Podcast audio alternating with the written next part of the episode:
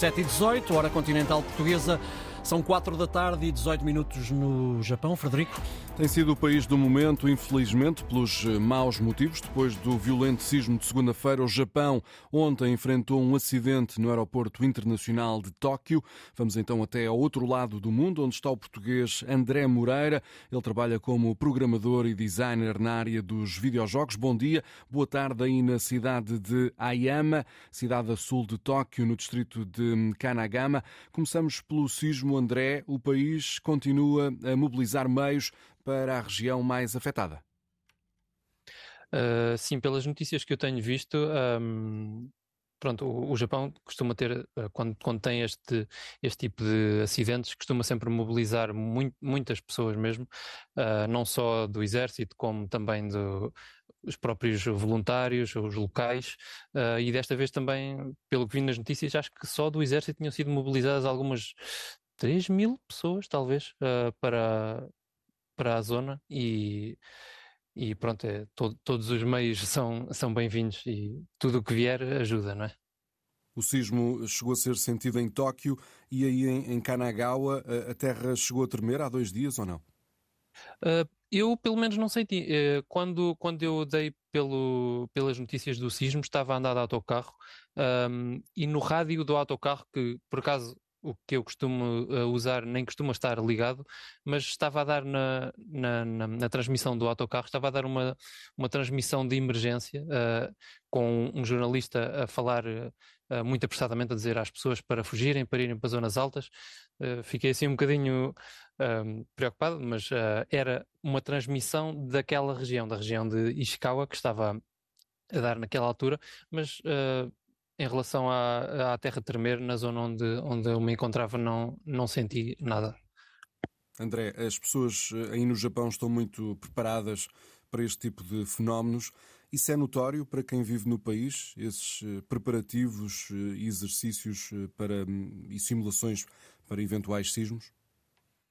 Sim, eu penso que a população está muito muito preparada para não só para sismos como também para outras catástrofes, seja tufões, uh, seja tsunamis, seja pronto, são um pouco mais raras, mas erupções de, de vulcões.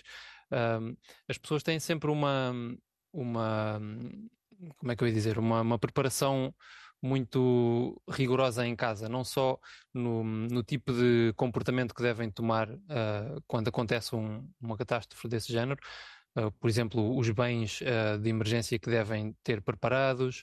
Há muita gente que costuma ter, por exemplo, uma mochila de emergência logo à entrada de casa para pronto, pegar nela e sair a correr se for preciso.